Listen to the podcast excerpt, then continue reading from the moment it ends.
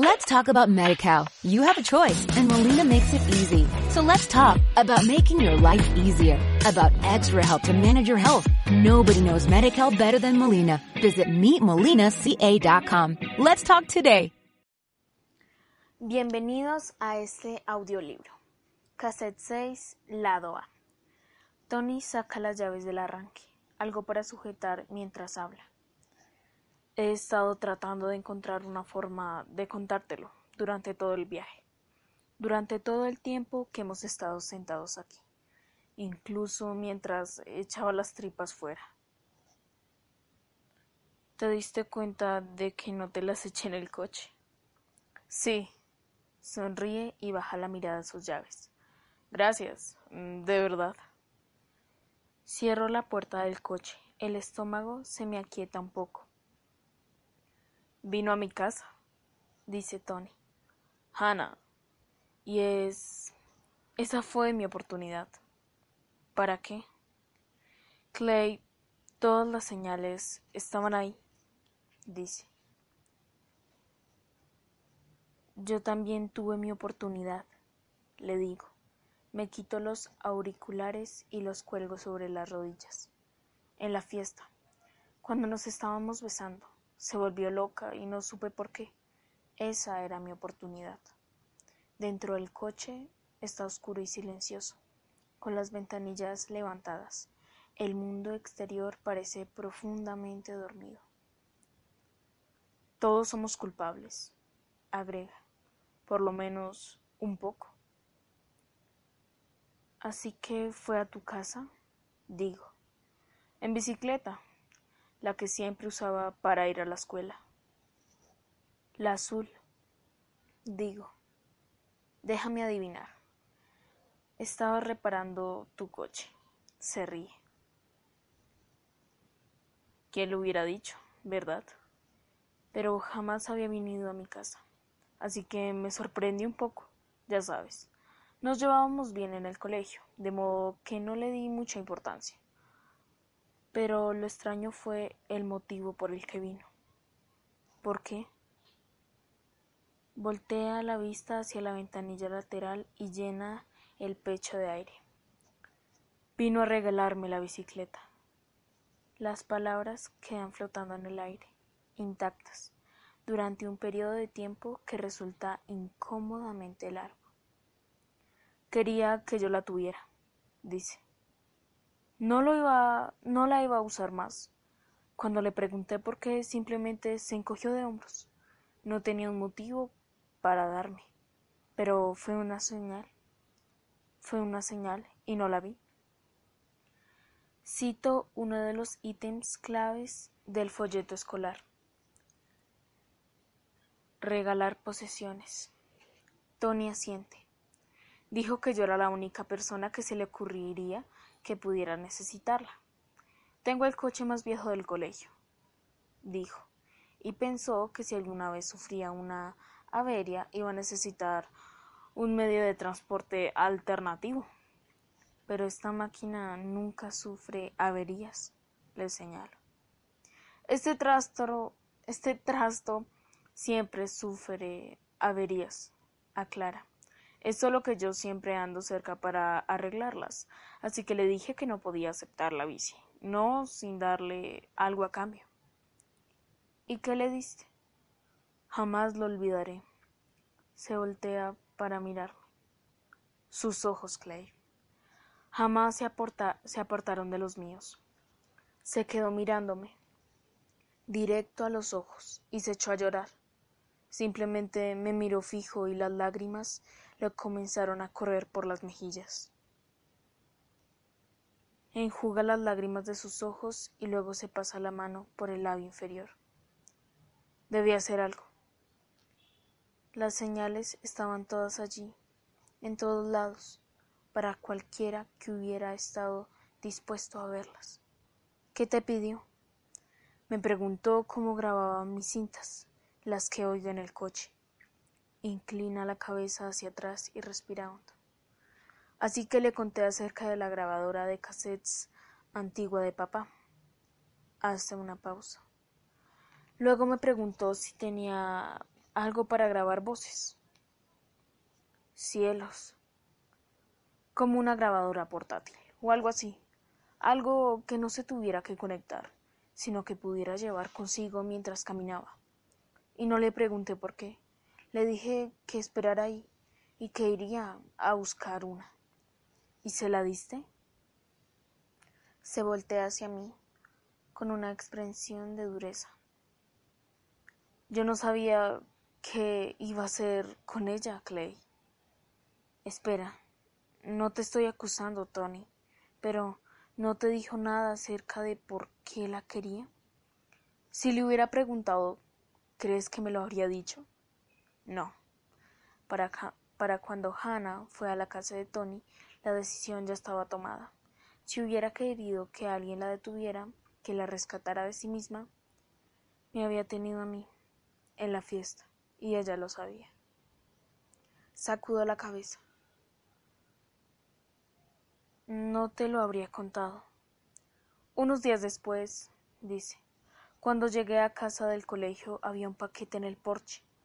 Lo llevé a mi habitación y comencé a escuchar las cintas, pero no les encontré ningún sentido. ¿Te dejo una nota? No, solo las cintas. Pero no tenían ningún sentido porque Hannah y yo estábamos juntos en la tercera hora, y ese día ella había estado en el colegio. ¿Qué? Así que cuando llegué a casa y comencé a escuchar las cintas, las pasé a toda velocidad, adelantándolas para saber si yo estaba en ellas. Pero no aparecía y entonces supe que me había entregado la segunda serie de cintas. Así que busqué su número y llamé a su casa, pero no me atendió nadie. Luego llamé a la tienda de sus padres, le pregunté si Hannah estaba allí y me preguntaron si todo iba bien porque estoy seguro de que sonaba como un loco. ¿Qué les dijiste? Les dije que algo andaba mal y que tenían que buscarla, pero no me animé a decirles por qué. Toma una bocanada entrecortada de aire. Y al día siguiente en el colegio no estaba. Quiero decirle que lo siento, que no me puedo imaginar lo que debió haber sido aquello, pero luego pienso en mañana, en el colegio, y en el advierto que no faltaba mucho para que yo mismo me entere de lo que fue cuando vea por primera vez a las demás personas que aparecen en la cinta. Aquel día regresé temprano a casa, dice, fingiendo que estaba enfermo, y tengo que admitir que me llevó varios días recuperarme. Pero cuando regresé, Justin Foley tenía un aspecto terrible, y después Alex, y pensé, está bien, la mayoría de las personas se lo merece así que haré lo que me pidió, y me aseguraré de que todos lo escuchen, lo que ella tenía para decirles. Pero, ¿cómo realizas el seguimiento? Pregunto. ¿Cómo sabías que yo tenía las cintas? En tu caso fue fácil, dice. Me robaste mi Qualman Clay. Ambos, ambos nos echamos a reír. Y se siente bien, un alivio como reírse en un funeral. Tal vez sea inadecuado, pero sin duda necesario. Pero el resto fue un poco más complicado, dice. Salía corriendo a mi coche tras el último timbre y conducía lo más cerca posible al jardín delantero del colegio. Cuando avistaba a quien venía a continuación en las cintas, un par de días después de que sabía que la última persona las había escuchado, lo llamaba por su nombre y le hacía un gesto para que se acercara, o a ella. Y luego le preguntaba si tenían las cintas como si nada. No. Lo habrían negado, ¿verdad? Así que levantaba una cinta cuando se acercaban y les decía que entraran en el coche porque tenía una canción que quería que escucharan. Basándome en su reacción, siempre me daba cuenta. ¿Y luego pasabas unas de esas cintas? No. Si no se escapaban, tenían que hacer algo. Así que les pasaba una canción, dice, cualquier canción. Se quedaban sentados allí, donde estás tú, preguntándose por qué diablos, por qué diablos les estaba pasando esa canción. Pero sí tenían razón. Sus ojos se ponían vidriosos, como si estuvieran a millones de kilómetros de allí. Entonces, ¿por qué a ti? Pregunto. ¿Por qué te dio las cintas a ti? No lo sé, responde. El único motivo que se me ocurre es porque le había dado la grabadora de cassettes. Quizás ella creyó que aquello me involucraba de algún modo y pensó que seguiría el juego. No estás en las cintas, pero de todos modos eres parte de ellas.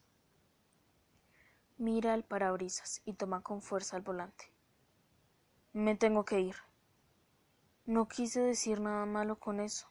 Digo, en serio. Lo sé, pero es tarde. Papá comenzará a preguntarse si el coche se averió en algún lado. ¿Qué? ¿No quieres que se vuelva a meter bajo el capó? Sujeto la manija del coche y luego al acordarme la suelto y saco el teléfono. Necesito que hagas algo. ¿Puedes saludar a mamá? Claro. Me desplazo por la lista de contactos. Presiono enviar y ella atiende enseguida. ¿Clay? Hola mamá. Clay, ¿dónde estás? Su voz suena dolida. Te dije que tal vez llegaría tarde. Lo sé. Me lo dijiste. Eso es lo que esperaba saber de ti antes. Lo siento, pero voy a necesitar un poco más de tiempo. Tal vez me tenga que quedar a dormir en casa de Tony. Hola, señora Jensen. Justo en el momento exacto.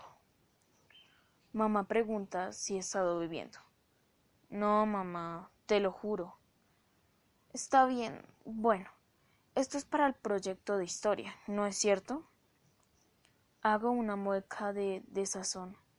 Está tan desesperada por creer en mis excusas. Cada vez que miento, tiene tanta necesidad de creer en mí. Confío en ti, Clay. Le digo que estaré en casa antes de que empiece el colegio para buscar mis cosas.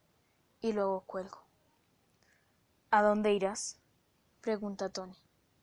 No lo sé, probablemente iré a casa, pero no quiero preocuparla si no lo hago.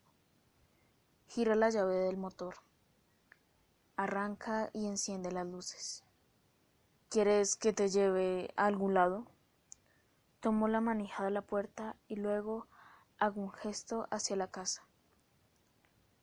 Este es el lugar por donde voy en las cintas, digo. Pero gracias. Mira fijo hacia adelante. En serio, gracias. Repito, y cuando pronuncio esas palabras me refiero a todo, a cómo reaccionó cuando me quebré y lloré, a intentar que me riere en el, en el día más espantoso de mi vida. Resulta un alivio saber que alguien entiende lo que estoy escuchando, lo que estoy viviendo. Por algún motivo hace que resulte menos atemorizante seguir escuchando las cintas. Salgo del coche y cierro la puerta. Su coche se aleja. Presiono play. Volvamos a la fiesta. Gente, pero no se pongan demasiado cómodos. Nos iremos en un minuto. A media cuadra de allí, el Mustang de Tony se detiene en una intersección. Gira a la izquierda y se aleja. Si el mundo fuera un hilo que conectara todas sus historias, aquella fiesta sería el punto que las anudaría todas. Y ese nudo sigue creciendo, enredándose cada vez más, arrastrando el resto de las historias dentro de sí.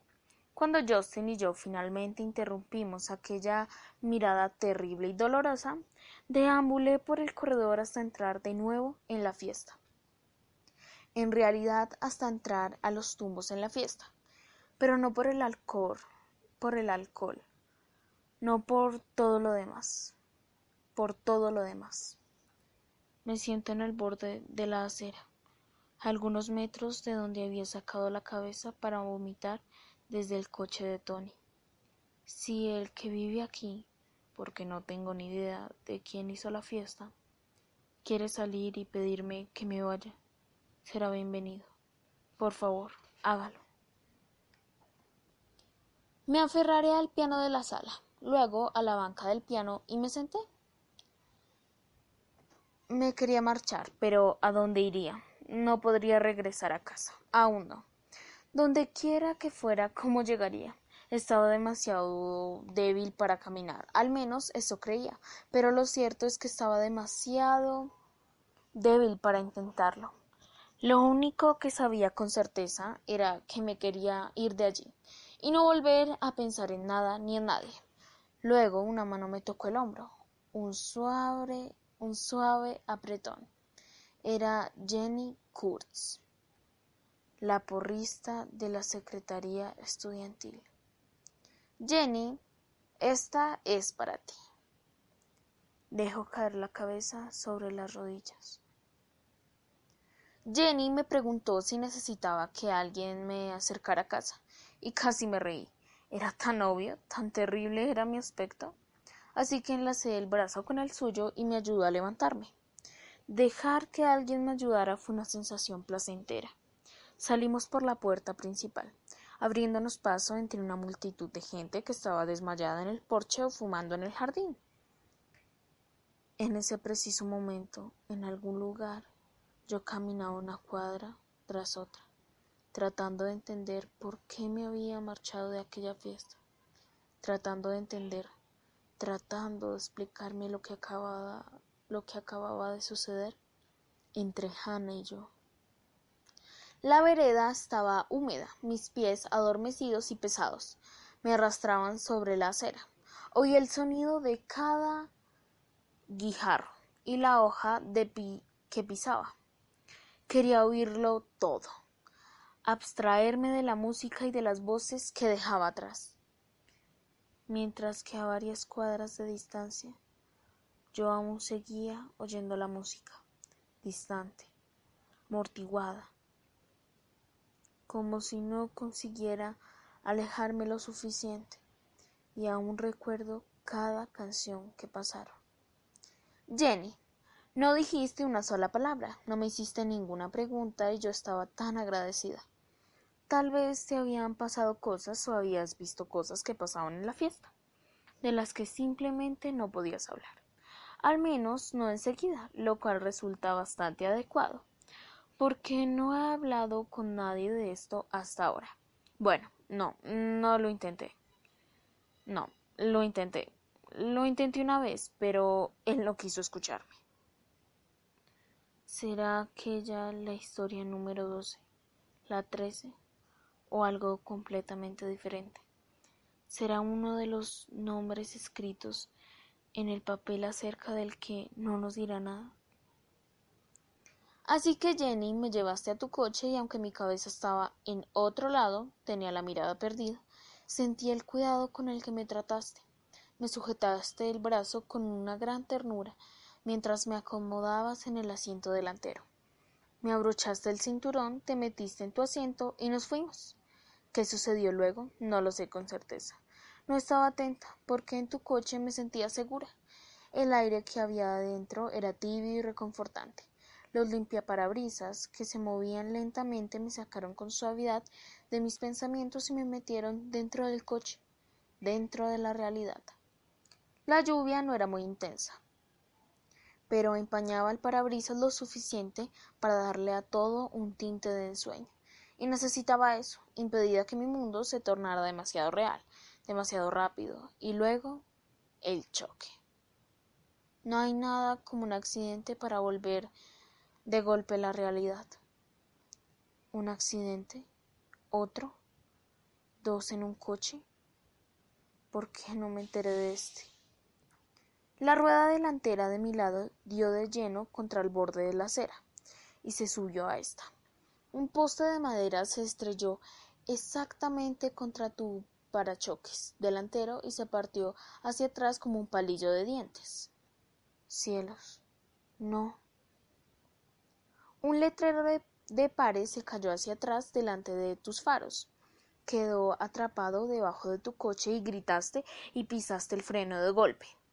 En el espejo lateral observé una lluvia de chispas saliendo despedida sobre la carretera al tiempo que nos deslizábamos hasta detenernos. Bueno, ahora sí que estaba despierta. Nos quedamos sentadas un momento, con la mirada fija en el parabrisas. Silencio absoluto. Silencios absoluto. Ni una mirada entre nosotras. Los limpiaparabrisas desplazaban el agua de un lado a otro, y mis manos permanecieron aferradas al cinturón de seguridad, agradeciendo que solo hubiéramos chocado contra un letrero. El accidente en el que había estado involucrado el anciano y el tipo que asistía a nuestro colegio. ¿Sabía Hannah? ¿Sabía que Jenny lo había provocado? Tu puerta se abrió y te observé caminando hacia la parte delantera de tu coche, e inclinarte entre los faros para ver más de cerca. Pasaste una mano por encima de la abolladura y dejaste que la cabeza te cayera hacia adelante. No me di cuenta si estabas furiosa o acaso llorabas. Tal vez estuvieras riéndote de lo horrible que estaba resultando la noche. Sé a dónde ir, no necesito el mapa. Sé exactamente dónde se encuentra la siguiente estrella, de modo que me pongo de pie para comenzar a caminar.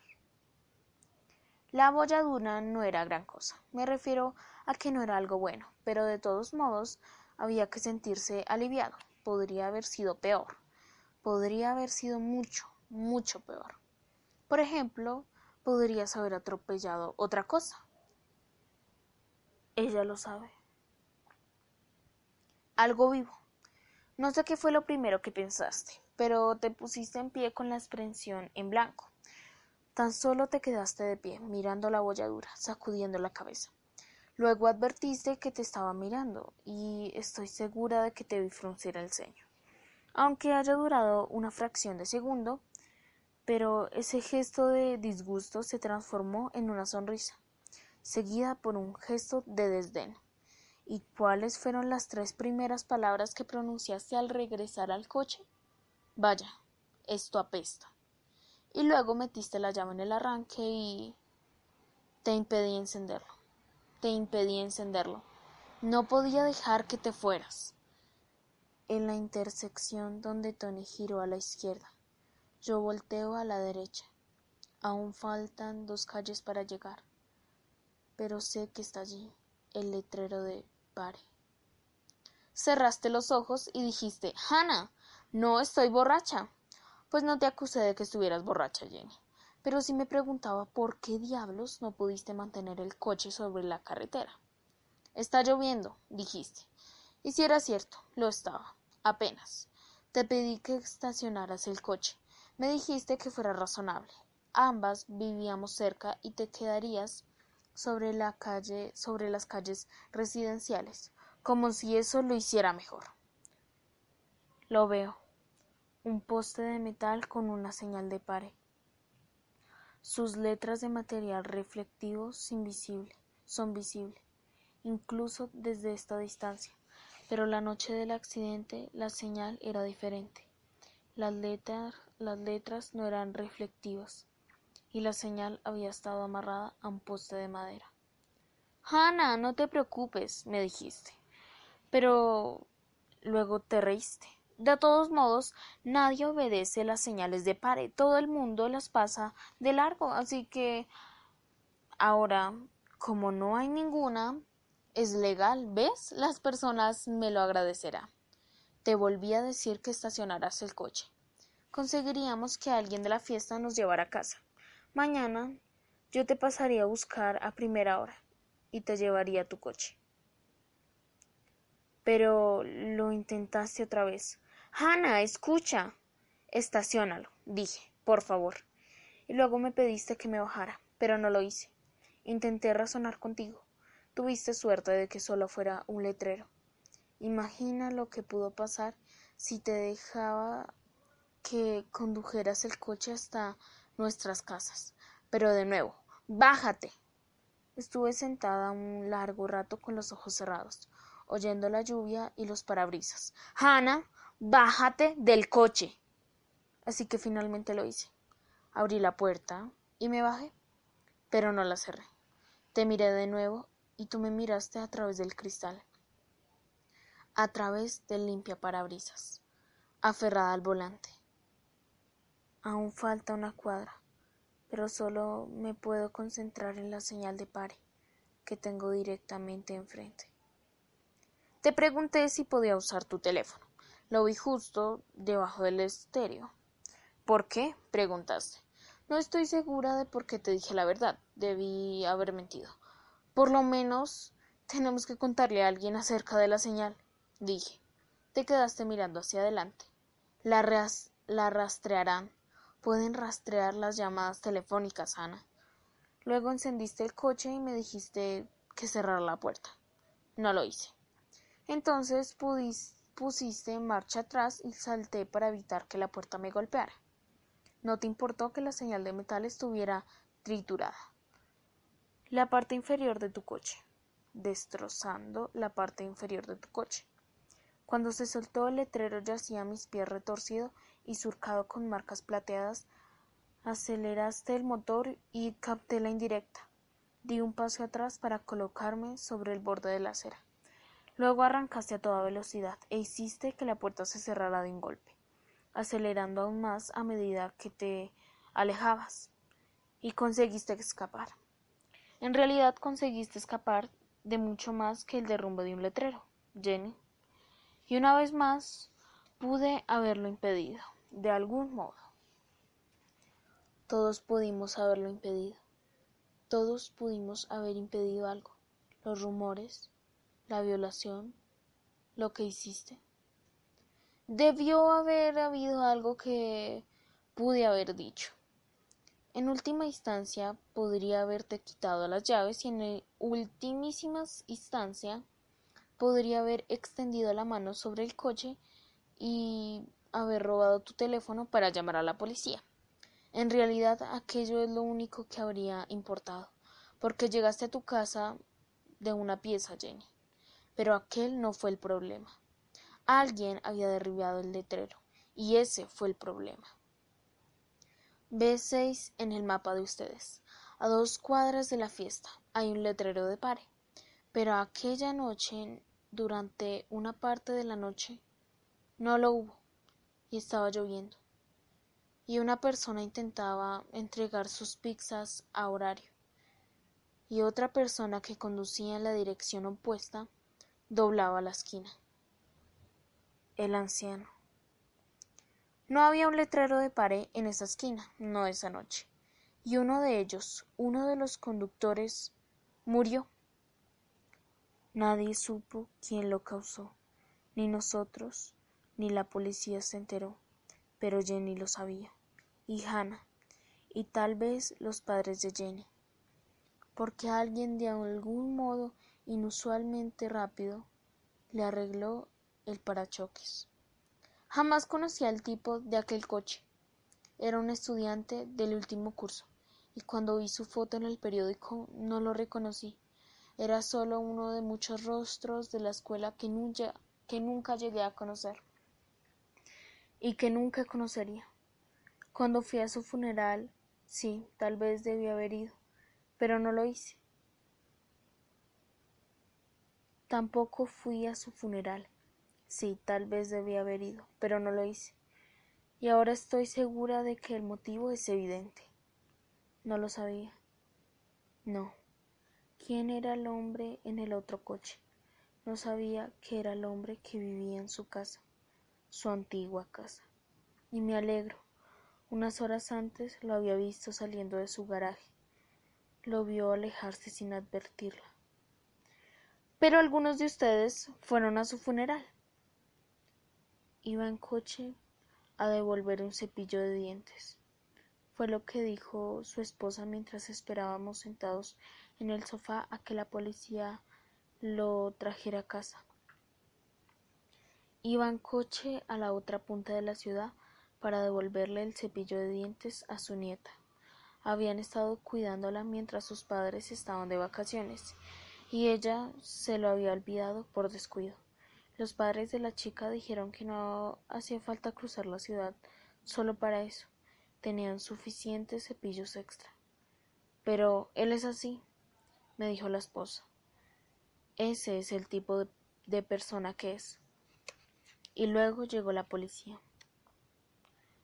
Pero aquellos de ustedes que sí fueron al funeral, dejen que les describa el clima del colegio. Aquel día, en una palabra, estaba tranquilo. Alrededor de una cuarta parte del colegio se había tomado la mañana libre. Por supuesto, la mayoría del curso superior. Pero para los que fuimos al colegio, los profesores nos avisaron que si simplemente no habíamos olvidado de traer una nota de casa, no nos podrían ausente, no nos pondrían ausentes si decidíamos asistir al funeral. El señor Porter dijo que los funerales pueden ser parte del proceso de sanación, pero yo tenía mis serias dudas. No lo eran para mí, porque en aquella esquina no hubo letrero para aquella noche. Alguien lo había derribado. Y alguien más, quien les habla, pudo haberlo evitado. Dos oficiales ayudaron a su esposa a entrar.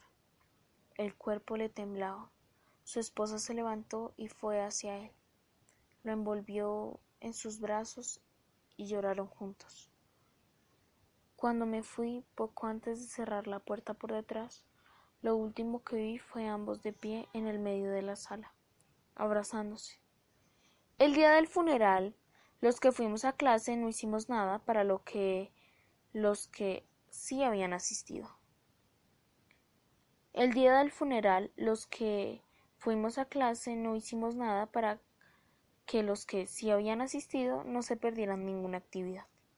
En todas las asignaturas los profesores nos dieron hora libre, libre para escribir, libre para leer, libre para pensar.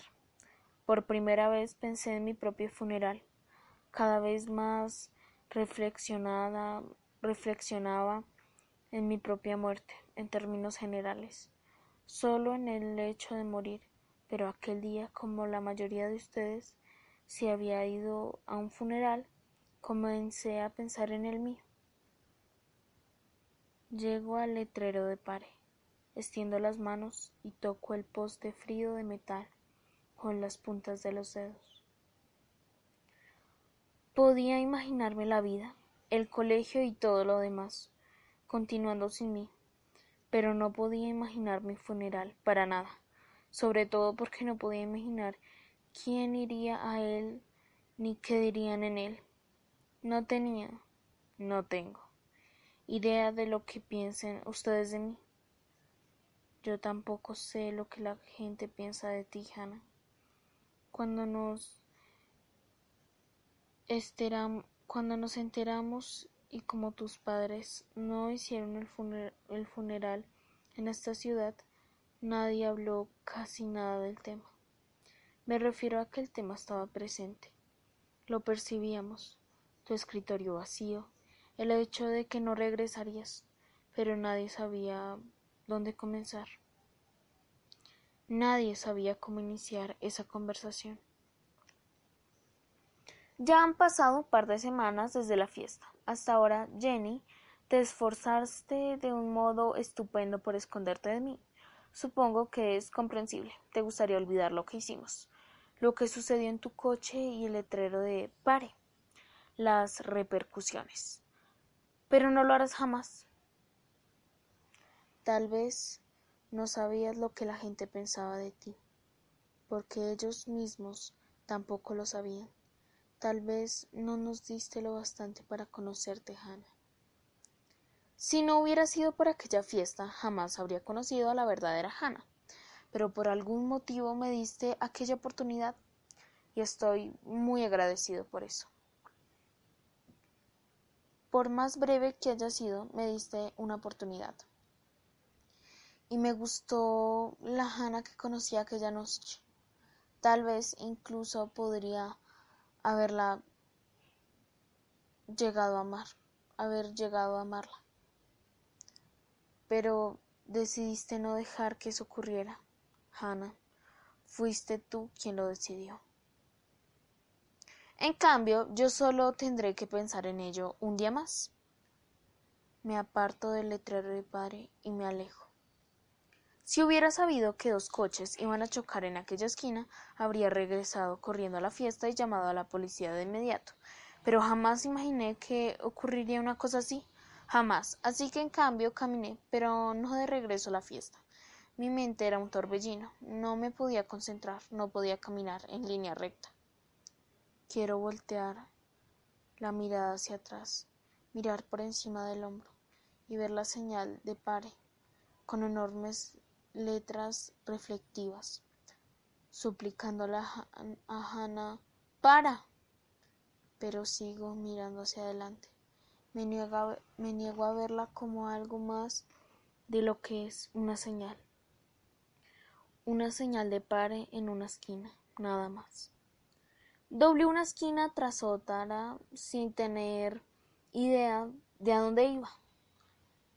Caminando aquellas calles juntos, Hannah, diferentes itinerarios, pero al mismo tiempo, la misma noche. Caminamos esas calles para alejarnos, yo de ti y tú de la fiesta, pero no solo de la fiesta, de ti mismo. Y luego oí el chirrido de las ruedas y me volteé, y vi dos coches colisionando. Al fin conseguí llegar a una gasolinera C7 en sus mapas y usé un teléfono público para llamar a la policía. Mientras sonaba me encontré abrazando el auricular. Una parte de mí deseaba que nadie entendiera. Quería esperar, quería que el teléfono siguiera sonando, quería que la vida se detuviera en ese instante en pausa. Ya no puedo seguir su mapa. No iré a la gasolinera. Cuando alguien finalmente sí respondió, aspiré las lágrimas que me humedecían los labios y dije que en la esquina de Tenglut y South, pero quien me había atendido me interrumpió.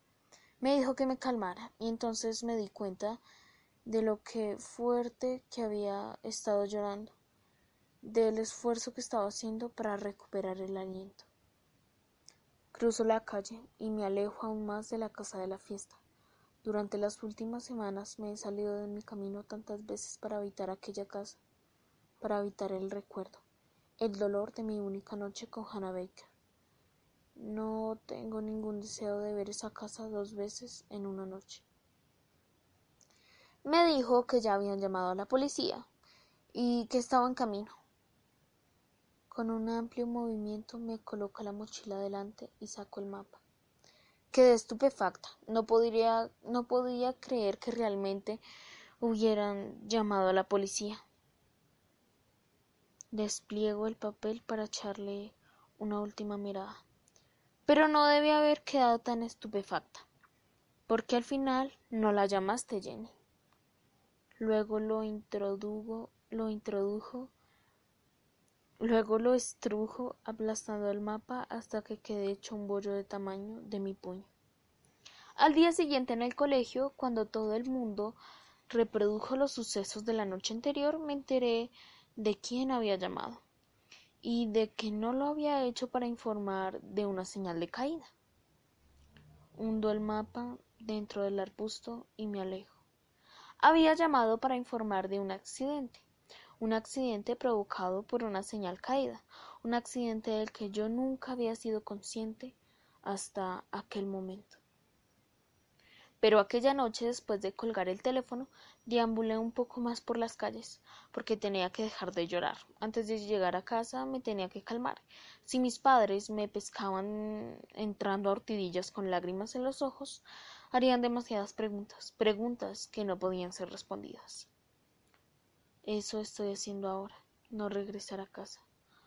No lloraré la noche de la fiesta, pero ahora apenas puedo contener las lágrimas y no puedo regresar a casa.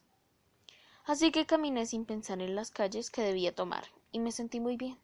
El frío, la neblina para entonces, la lluvia se había transformado en eso en una neblina ligera y caminé y caminé durante horas imaginando